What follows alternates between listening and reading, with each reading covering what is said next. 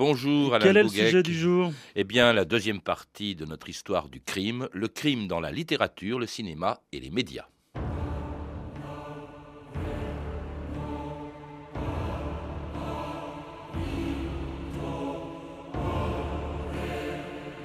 Lorsqu'un bon crime éclate, le tirage des journaux triple. Jean Cocteau. «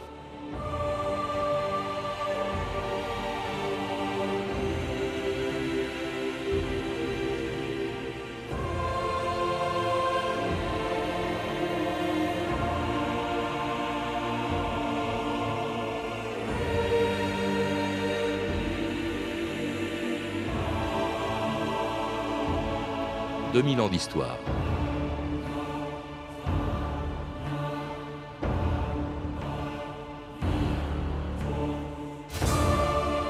Qui parlerait encore du crime de Médée assassinant sa rivale et ses propres enfants, ou d'Oedipe tuant son père, si Euripide et Sophocle ne les avaient immortalisés dans les premières pièces de théâtre de la littérature? Et qui se souviendrait aujourd'hui de Mandrin, de Landru, des sœurs Papin, de Violette Nozière ou de l'affaire Dominici, si le roman ou le cinéma ne s'étaient emparés de leurs histoires, des crimes dont personne n'aurait peut-être jamais parlé sans la presse. Depuis l'invention de la rubrique des faits divers au XIXe siècle, les médias le savent bien, si le crime ne paye pas, il peut rapporter gros. Lorsqu'un bon crime éclate, disait Cocteau, le tirage des journaux triple. Et lorsque le tirage triple, les journaux, la radio et la télévision peuvent transformer un des milliers de crimes qui se commettent chaque jour dans le monde en événement international. Colonel Lindbergh a été appelé en qualité de témoin au procès Richard Hoffman. Les débats sont suivis avec passion par toute la nation américaine. Les journaux affirment que c'est le plus grand procès du siècle. Ici Frédéric Potcher qui vous parle du palais de justice de Digne. Le procès du vieux Gaston Dominici a commencé à 9 heures comme prévu. La foule qui se pressait très dense a pu être contenue et la plupart des journalistes et photographes qui se pressaient à l'entrée ont obtenu satisfaction. Si l'on en croit ce qu'il a dit avec force cet après-midi, Messrine a un sérieux compte à régler avec l'administration pénitentiaire. Il y a un monstre en liberté à l'épanche sur Vologne, un petit village des Vosges. Un monstre qui a tué un enfant de 4 ans en le jetant vivant, pieds et poings liés, dans la rivière. Tout porte à croire qu'il s'agit d'un sordide règlement de compte familial, un règlement de compte qu'un innocent de 4 ans a payé de sa vie. Bernard Houdin, bonjour. Bonjour. Alors, dans votre livre, Le crime entre horreur et fascination, vous rappelez bien sûr quelques-uns des crimes dont on vient d'entendre parler et ce qui fait qu'ils sont restés dans les mémoires. Nous en avons parlé avec vous Oui. déjà hier, mais ce qui les distingue aussi, ce qui distingue ces crimes parmi les milliers qui sont commis chaque jour dans le monde, c'est aussi l'importance que leur donne la presse depuis son invention et même depuis, dites-vous, l'invention de l'imprimerie.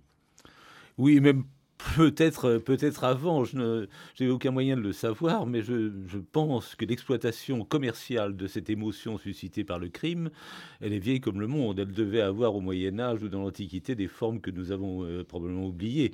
Mais en tout cas, à partir du moment où l'imprimerie existe, euh, sous des formes extrêmement primitives, euh, commence à, exister, à, se développer une exploitation écrite euh, du crime sous forme de ce qu'on a appelé par la suite des canards. Les canards, c'est pas seulement un mot d'argot qui désigne un journal, c'est au sens propre un petit, une petite feuille imprimée comportant toujours une illustration parce que s'adressant à des gens qui parfois ne, ne savent pas lire et qu'on vend, euh, qu'on vend au public euh, là où on le trouve, c'est-à-dire là où il y a des rassemblements de peuples et où y en a-t-il? Eh bien, c'est les marchés, euh, les fêtes religieuses et les exécutions capitales, qui sont toujours un grand spectacle populaire jusqu'au XVIIIe siècle. Puis il y a aussi les premiers journaux, ceux de Théophraste Renaudot. Alors il y a les Gazette premiers de journaux, France. effectivement, mais les premiers journaux ne parlent pas tellement des, des crimes. Le, le relais du, du crime se fait plus par euh, ce que je racontais des, des canards. C'est plutôt sous cette forme-là que, ça se fait. Ça les- les- les- le crime n'apparaîtra dans la, dans la presse qu'au XIXe siècle. en tout cas des canards, justement, grâce auxquels la France entière euh, découvrait ou suivait les aventures d'un célèbre bandit condamné à mort à Grenoble au milieu du XVIIIe siècle. Le tribunal de Grenoble vient de rendre le jugement suivant. Coupable d'avoir assassiné Antoine et Jean Moret dans la nuit du 22 juillet de l'an de grâce 1753, les nommés Claude et Louis Mandrin sont condamnés à être pendus haut et court. Claude Mandrin, tombé aux mains de la justice, sera exécuté ce prochain dimanche à 10 heures sur la place du Breuil à Grenoble. Louis Mandrin, étant toujours en fuite, sera pendu en effigie à la même heure.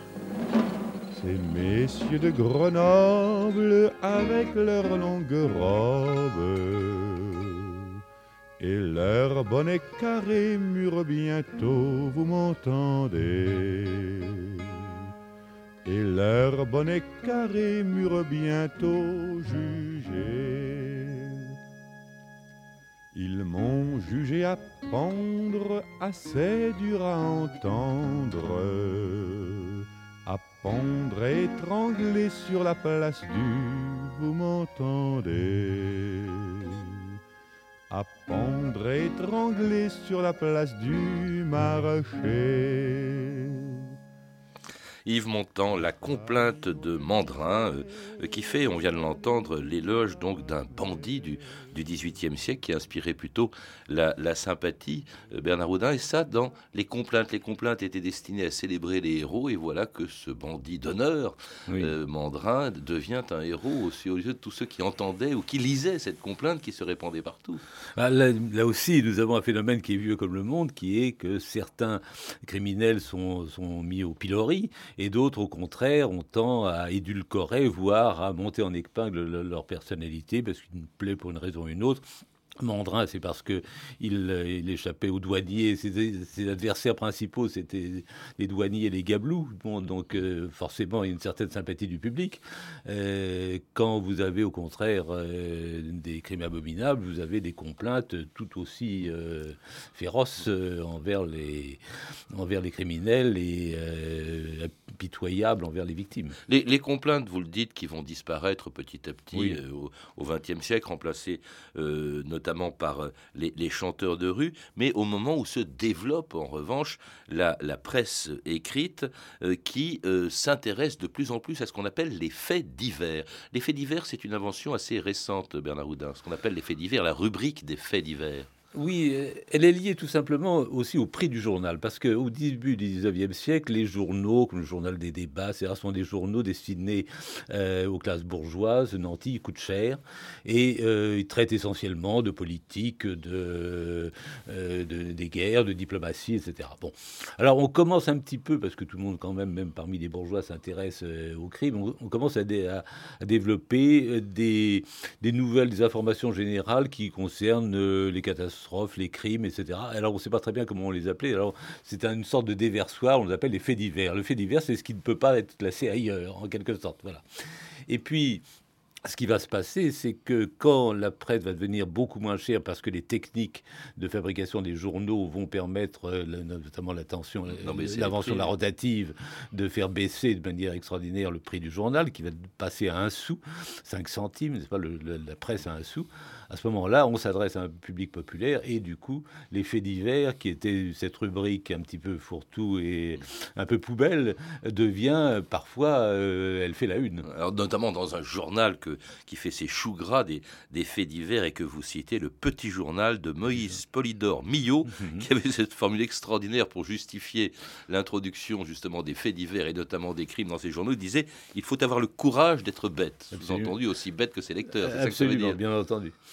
Et en plus, dans le petit journal, qui était un quotidien très, très lu euh, dans les milieux populaires, il y avait ce supplément illustré du dimanche qui était avec des illustrations en couleur. Là encore, une nouveauté qui apparaît à partir de 1875, par là, enfin la, la fin du 19e siècle, et qui euh, donne euh, évidemment euh, un impact nouveau à, l'intérêt que les gens portent au crime et aux faits divers. Qu'on met à la une, hein, en couverture, avec des dessins. il y a encore des gens qui en font collection, d'ailleurs, c'est très, très amusant. Il y en a un que vous mentionnez, dont le titre est pour le moins étrange, qui montre bien que la sympathie ne va pas aux criminels, un journal qui qui s'appelait L'œil de la police. Oui, l'œil de la police, c'était aussi un petit un, concurrent un peu du petit, du petit journal, sauf que lui était vraiment spécialisé dans le, dans le crime. Il a une carrière plus brève que le petit journal, une dizaine d'années au début du siècle, en gros entre 1900 et 1910. Mais euh, ces, ces, images sont très, très amusantes et ont été d'ailleurs récemment euh, reproduites dans un, dans un livre. Enfin, c'est aussi des, des, objets de collection. Des images, hein, le, le, le, choc des photos l'emporte sur le choix des mots. C'est le cas par exemple d'un journal célèbre euh, qui ne s'occupe alors que de ça, spécialisé dans les affaires criminelles, qui est Détective. Détective. Alors, le Détective, c'est un, c'est un journal qui naît après la guerre de 1914, euh, qui connaîtra vraiment sa grandeur de gloire euh, pendant l'entre-deux-guerres, à la fois par des, photos qui prennent le relais des dessins, parce que au temps du petit journal, c'était essentiellement des dessins, là, ça devient des photos, et également des chroniques de, d'écrivains, de gens comme comme Joseph Kessel, comme d'autres qui, écrivent dans, dans, ce journal qui a une certaine euh, réputation dans la presse populaire, donc qui est concomitante, vous le dites aussi Bernard Houdin, de l'apparition d'un nouveau genre de littérature incarné par celle qu'on a appelée la reine du crime. From Agatha Christie, the mistress of suspense. Look. Agatha Christie brings you a whole houseful of murders. Un meurtre le plus célèbre détective de tous les temps, Hercule Poirot. Qui a tué? Je sens la présence du mal partout autour de moi. D'après le chef-d'œuvre d'Agatha Christie. Vous êtes le parfait spécimen du petit parvenu français. Le parvenu belge, s'il vous plaît, madame. Tout le monde avait une raison de la tuer. Voici la plus insensée, la plus dangereuse affaire de sa carrière qui défie Hercule Poirot. Le meurtre était prémédité. Il doit deviner qui a tué. Mais moi, Hercule Poirot, j'ai heureusement des yeux qui remarquent. Alors Hercule Poirot, un des héros du roman policier, avec mhm. euh, évidemment Sherlock Holmes, dont vous venez nous parler ici, euh, ou encore euh, Marlowe. Alors un, le, roman policier, c'est un, des derniers avatars d'une littérature qui s'intéresse depuis très longtemps, et d'un autre genre de littérature qui s'intéresse depuis très longtemps au crime. Au fond, vous, vous remontez dans votre livre au théâtre grec. Bien entendu. Si on supprime le crime de la littérature, je ne dis pas qu'il ne reste plus grand-chose, mais enfin quand même on supprime euh, Sophocle, Euripide, Shakespeare, euh, Racine euh, et d'autres seigneurs de moindre importance. Ça, laisserait un, grand trou dans l'histoire littéraire. Manifestement, il y a eu ce que j'appelle les, les, noces du crime et de la littérature ne sont pas, ne sont pas nouvelles et elles ont duré depuis, depuis des siècles. Alors avec ce que nous évoquions tout à l'heure, la, montée des, faits divers dans la presse, enfin l'intérêt porté par euh, toutes les classes sociales au crime, évidemment, ça a suscité au même moment, c'est pas un hasard, c'est au même moment arrive un nouveau genre littéraire qui est le, roman policier, qui naît avec Edgar Poe, justement à la même époque, 1850, enfin, autour du milieu du 19e siècle. Mais même avant, vous, citez Balzac, vous citez par exemple Gensu, ah, euh, qui apparaissait en feuilleton. Alors d'une part, il y avait des vrais crimes dans la presse, mais aussi en feuilleton, on trouvait des, des, ensuite qui sont devenus de très grands romans, écrits par de très grands écrivains, euh, jusqu'à Edgar Poe, père du roman policier. C'est un peu différent, le roman policier. Il s'intéresse évidemment, ça c'est ce que vous appelez au fond le crime fantasmé. Oui, c'est ça, oui. Oui. C'est pas des personnages réels, et puis on s'intéresse plus au fond à celui qui découvre le criminel qu'au criminel sous la, sous la forme du, roman, euh, ce que les Américains appellent le, le, wooden it, qui l'a fait, c'est-à-dire le, roman où il faut deviner le coupable. Alors ça, c'est un, un, style qui a duré, qui a connu son apogée avec euh, Agatha Christie, qui est un peu dépassé maintenant. Euh, et après, on a commencé à s'intéresser davantage aux criminels avec la série noire, ce qu'on appelait la série noire. Alors ça, c'est aussi une, évolution, parce que les, les, genres littéraires évoluent, et le roman policier a, a évolué en s'intéressant peut-être davantage aux euh, aux criminels en tant que tels et non pas aux détectives. Et à leur euh, psychologie, la psychologie du, criminel et même à sa morphologie, comme ont tenté de le faire, euh, comme a tenté de le faire en tout cas une prétendue science criminelle sur un criminel célèbre du début du 19e siècle. Entrez, messieurs, entrez donc. Oh. Au fait, à qui ai-je l'honneur Professeur Tonnelier de l'Académie de médecine, titulaire de la chaire de phrénologie à l'Hôtel Dieu. Et messieurs, je vous comprends. Il n'était que temps que vous veniez me tâter le crâne. D'ailleurs, je suis tranquille que vous ne serez pas long à me découvrir les caractéristiques d'un assassin comme on en fait peu, surtout le sachant d'avance. Me sentez-vous au moins la bosse du crime? Oh, ce serait trop simple. Cherchez, cherchez bien. C'est qu'il n'existe pas, à proprement parler, de protubérance annonçant une nature portée à tuer. Non, nous devrons nous contenter d'un ensemble de signes concordants, mais parfois contradictoires.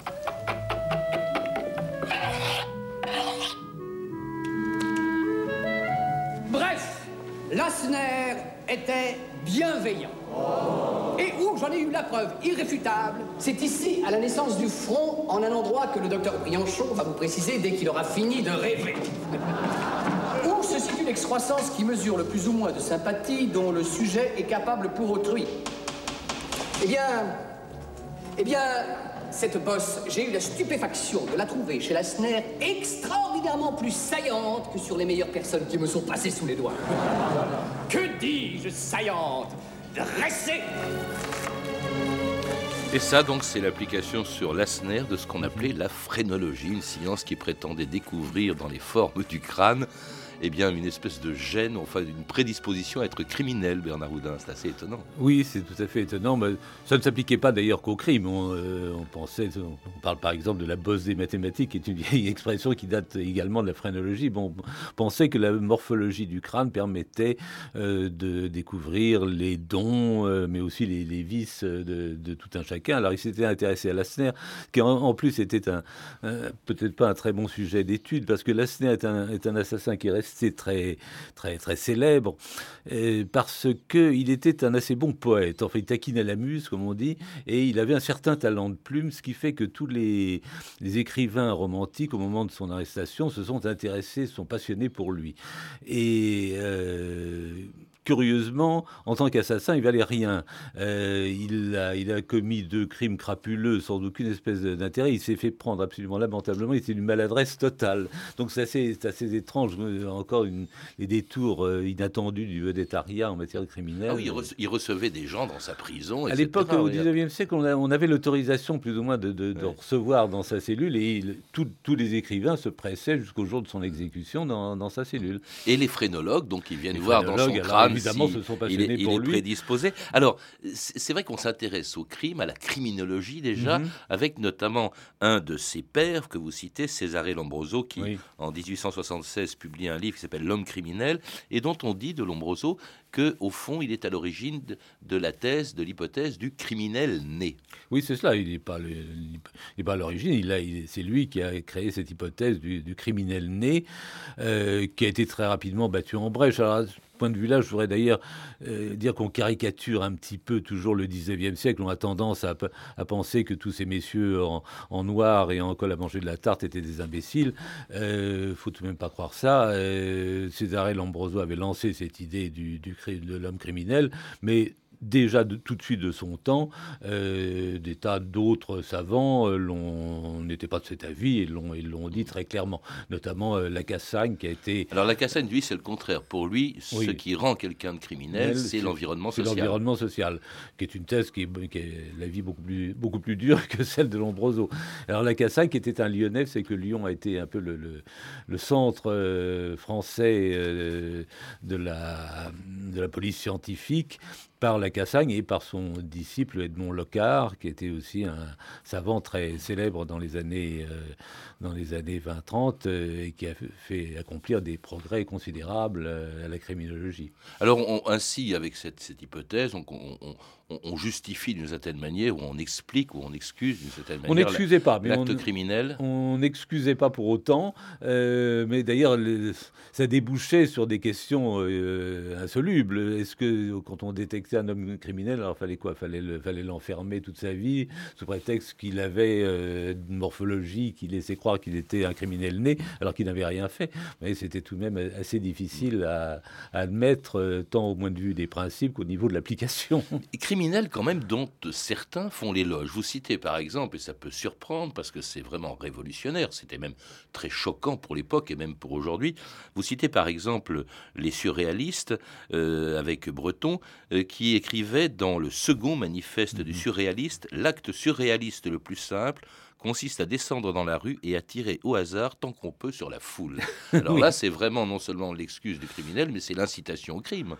Oui, alors bon, c'est- un cas très, très particulier. Vous savez, vous avez euh, vis-à-vis du crime beaucoup d'attitudes assez, assez surprenantes parfois. Alors, il y a bien sûr euh, celle qui consiste à faire de l'assassin, enfin du criminel, une, une victime de la société. Alors, c'est une idée qu'on voit déjà chez Victor Hugo et qui a son prolongement de nos jours chez Michel Foucault et chez pas mal de, sociologues contemporains.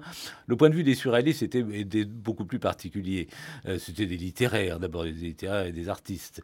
Et euh, pour eux, le, euh, si vous voulez, la- l'arme suprême, c'était la provocation. Fallait provoquer, fallait provoquer le bourgeois. Et euh, ce qu'ils admiraient dans le crime, c'était la transgression, la transgression de toutes justement des valeurs morales euh, telles qu'elles étaient soutenues par l'Église, la justice, la police, les bonnes mœurs, les bien-pensants, etc. Donc Violette Nozière, qui était une jeune fille de 18 ans, qui avait empoisonné ses, ses parents, enfin, et qui- Pour de l'argent. Bon, non, pour être libre, pour être libre, parce qu'elle euh, elle cherchait pas en identité. C'était d'ailleurs un milieu assez modeste, Euh, mais elle menait une vie qui, de nos jours, euh, paraîtrait très très normale pour une jeune fille de 18 ans euh, au quartier latin, mais euh, à l'époque, c'était quand même une vie délurée, nous dirons. Et euh, elle voulait, elle voulait être libre et faire ce que qu'on ne l'embête pas et qu'elle fait faire ce qu'elle voulait. Donc euh, pour les surréalistes, c'était c'était merveilleux. Elle brisait Éluard une. une C'est Éluard qui disait elle a euh, défait l'affreux nœud de serpent des liens du sang. liens du sang, Autrement dit, on fait son éloge. De même d'ailleurs que Genet fera ensuite dans Les Bonnes Oui. l'éloge des sœurs Papin qui les sœurs assassiné c'est leur la- maîtresse. C'est la même, c'est la même année d'ailleurs, puisque l'affaire Nozière et les Sœurs Papin, c'est en 1933 qu'elle qu'elle éclate. Les surréalistes d'ailleurs s'intéressent aussi aux Sœurs Papin, euh, toujours pour la même raison. C'est le, le- le défi à l'ordre établi, puisque là, c'est pas le- l'enfant qui tue les parents, c'est le- le- les domestiques qui tuent, la patronne. Mais euh, vous voyez bien qu'il y a la provocation de la part des surréalistes qui font un, petit livre hommage à Violette Nozière où il y a des textes, euh, vous citiez ce poème de, de, mais des textes de Breton, d'Aragon et des, des dessins de Victor Brunner, de, de Magritte. On, on verra même beaucoup plus tard, alors quelqu'un faire scandale et en plus en commettant une énorme erreur judiciaire, en se mêlant Mm. d'une célèbre affaire qui était l'affaire du petit Grégory, l'affaire Villemin. Euh, On verra Marguerite Duras dire que la responsable, c'était la mère qui avait tué son fils, en, en- en ajoutant dans le journal Christine V, Christine Villemin, sublime, forcément Forcément sublime. Oui, oui. Euh, c'est D'ailleurs, le Libération avait, avait, avait fait de cette phrase le, le- le titre. Enfin, C'est affreux, titre, enfin, c'est d'abord d'accuser cette femme. Alors, il y a eu d'ailleurs. euh, Et, et- et en plus, Absolument, non, oui. mais c'est- ouais. Et il y a eu une polémique après, mais Marguerite Duras a trouvé, a trouvé des défenseurs, des défenseurs qui disaient le- la création littéraire, puisque euh, bon, euh, Marguerite Duras était une icône de la littérature, la création littéraire a tous les droits. Ouais. Enfin, même C'est un celui, petit de peu faire des, exagéré. même celui de faire des erreurs. Oui. Alors, dans des affaires criminelles qui inspirent aussi le cinéma, qui s'intéresse évidemment aux plus célèbres d'entre elles. Une prostituée a été assassinée ce soir à George Yard. Je ne vois rien là qui sorte de l'ordinaire. C'est la manière dont elle a été tuée. Bon Dieu du sang L'éventreur Il a encore tué L'éventreur L'éventreur L'éventreur Alors, inspecteur, vous l'avez arrêté? On n'a rien. Ils sont toutes dans cet état-là? Toutes. Le plus impitoyable meurtrier depuis Barbe Bleue. Et le dossier portera cette simple marque. Affaire classée. Un jour, les hommes comprendront que j'ai donné naissance au XXe siècle. Et c'était un extrait du film From Hell de Albert et Allen Hughes, euh, c'est-à-dire un des innombrables films consacrés à une des plus célèbres affaires, d'autant plus qu'elle a été non élucidée, qui était euh, évidemment euh, Jack l'Éventreur. Ça, c'est, c'est un- c'est une source d'inspiration pour des quantités de films d'un cinéma qui s'intéresse évidemment au crime.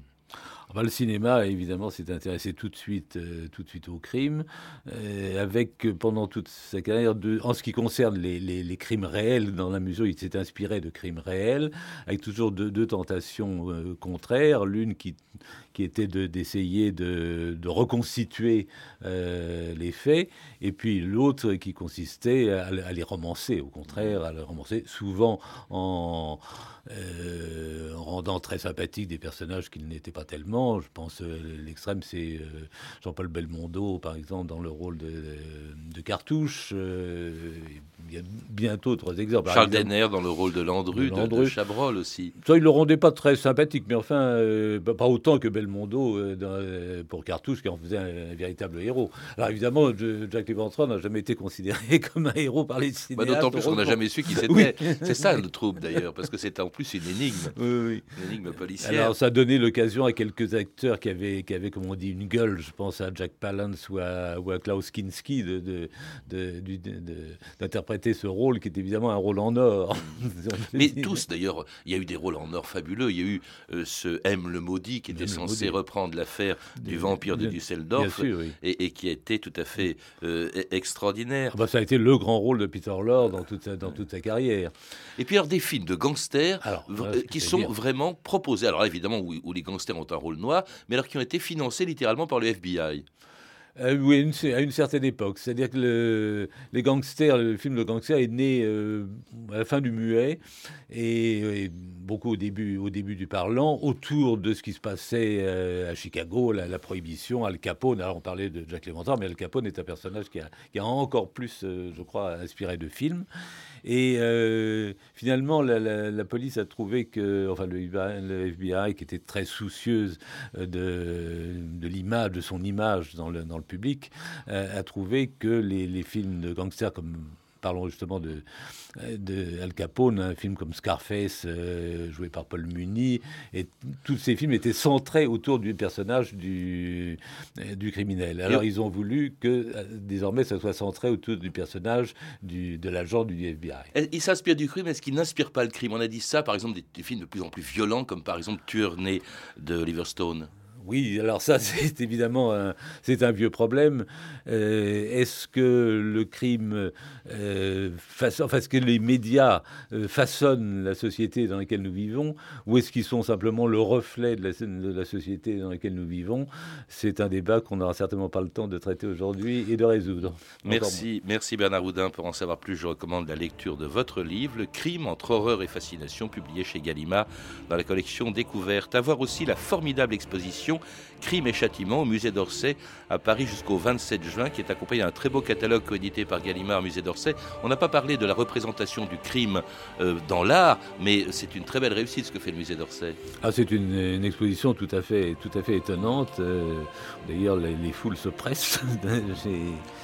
Très beau à voir. Très beau à voir euh, et très spectaculaire, avec non seulement des œuvres d'art, mais une guillotine qui vous, qui vous accueille dans la première salle. C'est assez surprenant. Vous avez pu entendre des extraits des films Mandrin, Bandit d'honneur de Philippe Fourastier, disponible en DVD dans la collection Les Grands Classiques de la télévision, Mort sur le Nil de John Guillermin, disponible en DVD chez Studio Canal, Lasner de Francis Giraud, en DVD chez Universal Studios et From Hell d'Albert et Alan Hughes, en DVD chez Fox Pathé Europa, ainsi qu'une archive de 1932 tirée d'un DVD accompagnant le livre Ciné-Actualité de Pierre Philippe, publié chez Omniscience. Vous pouvez retrouver ces références par téléphone au 32 30, 34 centimes la minute ou sur le site franceinter.com. C'était 2000 ans d'histoire. À la technique Alain Gadan, Benjamin de documentation Jeanne Magnien, Clarisse Le Gardien, Romain Couturier et Franck Oliva. Une émission de Patrice Gélinet réalisée par Marie Casanova.